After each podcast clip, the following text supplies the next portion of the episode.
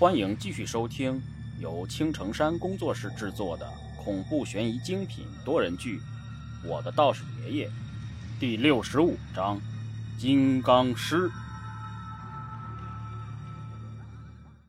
既然是僵尸，那么就有弱点。虽然我不知道这个家伙到底有多厉害，但是所谓邪不压正，老子今天就来会一会你。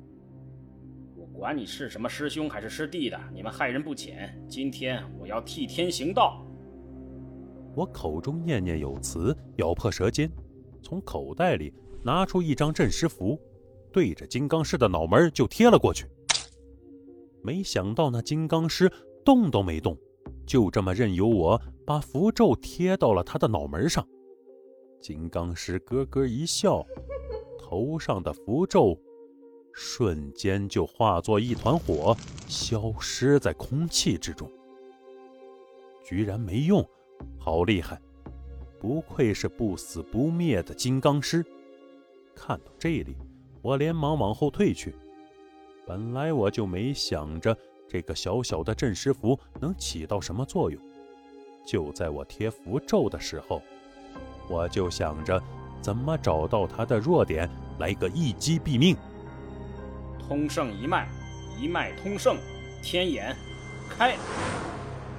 要想找到弱点，通圣秘术里面的天眼神通是最好的法术了。那里是？在我开启天眼的状态之下。我看到了一团红色的疟气卷曲在金刚狮的小腹之中，那是一个婴儿的模样。我说：“怎么感觉这个金刚师有点不对劲儿呢？”原来他的弱点在这里。婴儿，僵尸也会怀孕不成？如果我没猜错的话，这个女僵尸肚子里的东西是金刚师重新脱生的状态。这个女僵尸只是一个修炼的躯壳罢了。破灵咒灭。既然找到了正主，那就好办了。我对着女僵尸的肚子就是一个破灵咒。这等法术需要的灵气最少，但是要配合施法者的鲜血。此刻我也不吝啬这点血了。只见一道黄光射出，直奔女僵尸的肚子而去。啊！一声巨响，就在我的法术即将打到金刚狮的肚子之上的时候，一阵恐怖的气息传来，硬生生把我震飞了出去。喂喂喂！此时，那金刚狮已经从女僵尸的肚子里爬了出来。虽然只有婴儿般大小，但是身上散发出来的恐怖气息。不由得让我一阵心惊。嚯！趁着金刚狮还没反应过来，我又是一个法术丢了过去。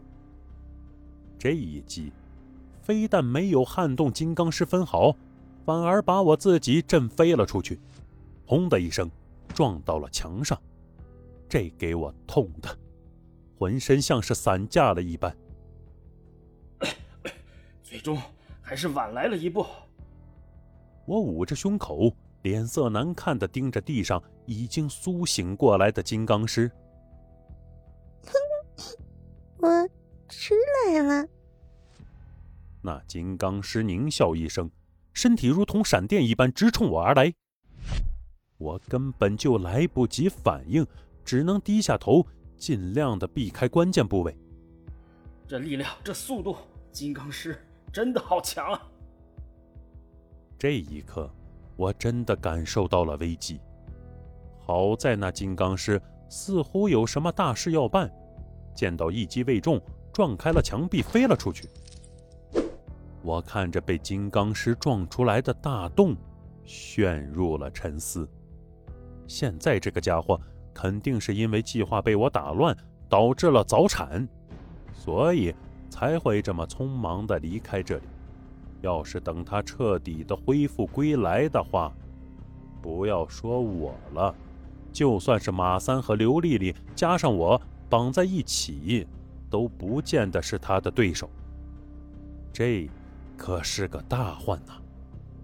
看着金刚师已经离开，屋子里的其他女鬼和行尸也都纷纷逃散。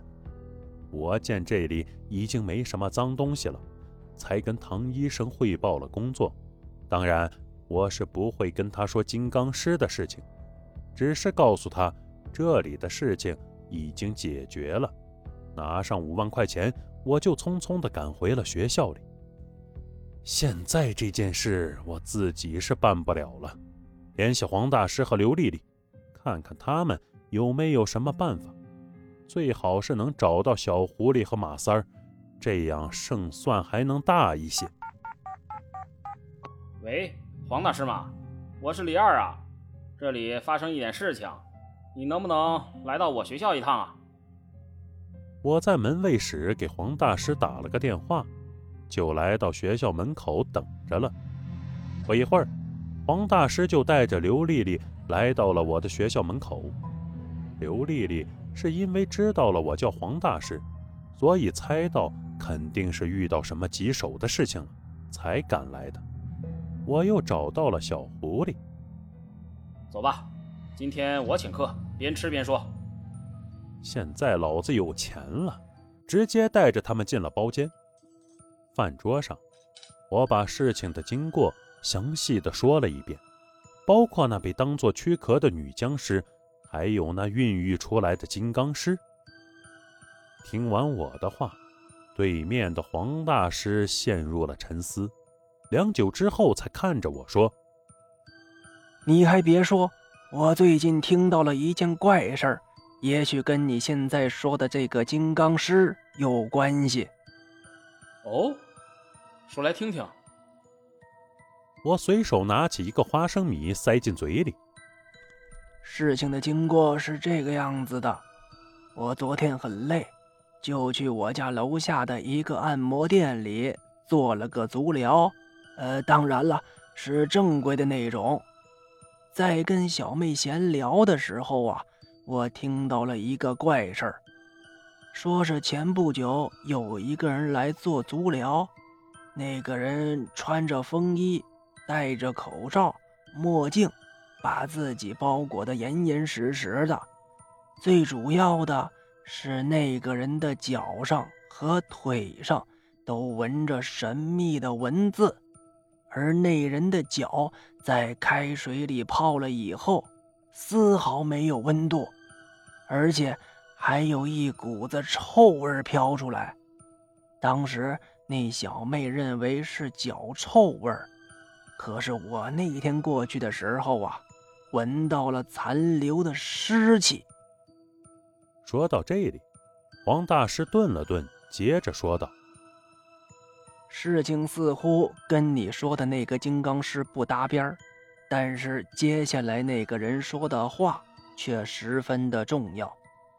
他说自己曾经有过一个女朋友，跟他一起修炼，最后两个人都修炼到了阳师的境界。